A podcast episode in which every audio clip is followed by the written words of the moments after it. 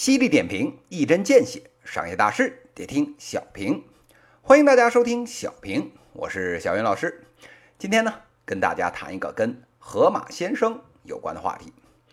这个常听小平还有啊小云商业时评的听众啊，都知道小云老师呢是个地道的老北京。您啊，就算不知道小云老师是北京人，您啊听口音，哎，十有八九啊也能听出来。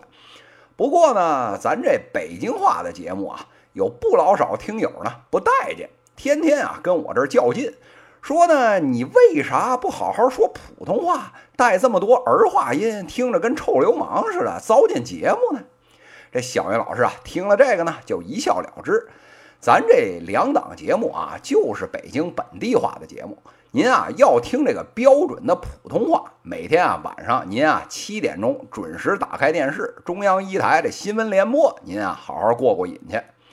这除了小云老师这个北京话节目，刚过去的这个周末啊，还有个企业呢要跟啊这北京人要较劲。哎，这就是啊阿里系的这个河马先生，一个啊做生鲜 O2O 的这个企业。这个周末的时候呢，一篇文章啊，在小云老师这儿刷了屏。一个网络 ID 叫啊“暴躁的北京小娘们”的网友，哎，爆料出来，这个河马先生呢，涉嫌啊招聘歧视，专门啊不招北京人。哎，这一杆子捅出来，可炸了马蜂窝了。这皇城根底下啊，您占着北京的地盘，卖北京老百姓东西，还不待见北京人，您是活腻歪了吗？这没俩小时啊，原来几百阅读量的东西就飙出了十万加。这一群北京的老爷们儿老娘们儿拍着桌子骂：这种企业还能在北京的四九城里混？这当北京爷们儿是没血性是咋地啊？不弄死你丫小样儿，这不白混了吗？那这个事儿究竟是怎么回事呢？这一个啊，北京的小姑娘去啊，这个河马先生呢应聘收银员。但是啊，这招聘的经理呢，直言不讳，明着告诉人家公司的规定，我们啊不要北京人。这小姑娘急了，说：“北京人招你惹你了？凭什么不要啊？”人家啊也挺坦诚的，说：“啊，您啊北京人有钱，您啊爱去哪儿去哪儿，反正我们用不起。”这北京小姑娘呢，一气之下就把这聊天记录捅到网上来了。这网友评论炸了窝以后呢，人家河马先生。官方也跳出来了，澄清了几件事。第一，这事儿有没有呢？点头认了，真有。这第二呢，是不是河马干的？哎，这不是，是啊，第三方劳务公司的临时工干的。这临时工啊，素质低，哎，跟我没关系。第三呢，河马先生北京的店里有超过百分之二十的北京人，我们啊真的不歧视。顺带呢，还发了个小广告，欢迎大家到门店去竞聘。这一波啊，没有不存在，我是好人，这素质三连，哎，简直是啊，公关团队的模板操作。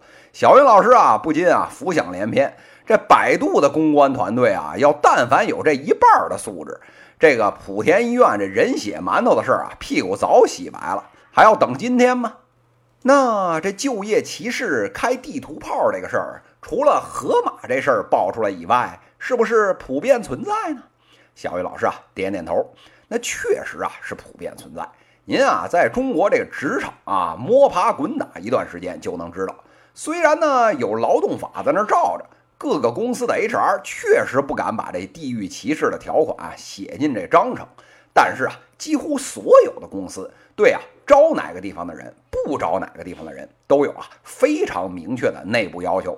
这地图炮的精准程度，甚至啊都能精确到县级市。这个事儿啊，早就是公开的秘密了。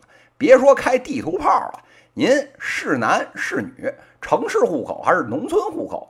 女同志应聘的时候问有没有男朋友，结婚多久了，是不是怀孕，孩子多大？哎，这些啊，全都是真实存在，恨不得啊是就业的决定性因素。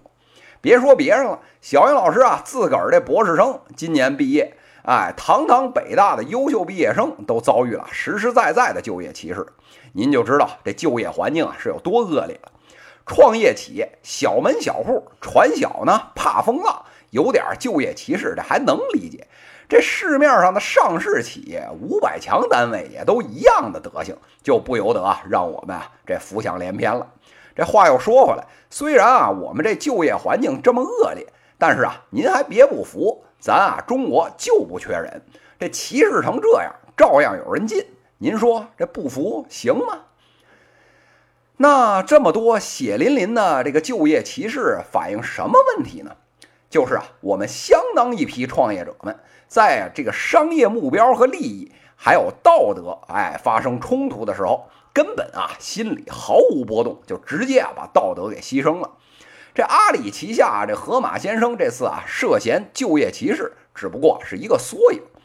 你不就是怕北京人难管理，拖了你们业绩的后腿吗？这都啊还是小事儿。遥想啊，前两年马云爸爸的另一摊业务支付宝，为了在社交上面弯道超车，不也让女大学生晒校园日记，让款爷们翻牌子吗？人家小门小户啊也就算了，您阿里这么大的摊子，一而再、再而三的突破道德底线，这说明点啥问题？您自个儿没点反省吗？这赚钱啊归赚钱，这心里呢？还是要对啊，这劳动者、对消费者要有所敬畏。连你们这些家大业大、有名有姓的文化人啊，都没点操守，还指望着其他人遵守什么道德规范呢？这劳动法呀是一方面，那是底线要求。您啊，这天天卡着底线做事儿，那可不是时不时一哆嗦就要过线吗？这中国古代啊，讲求啊，这仓廪实而知礼节。现在可好，就算这企业啊背靠着地主家，还把自己啊也弄成了流氓窝，我们的创业者们不该好好反省反省吗？以上呢就是今天资讯的内容，犀利点评，一针见血，商业大事得听小平。各位听友，我们下期再见。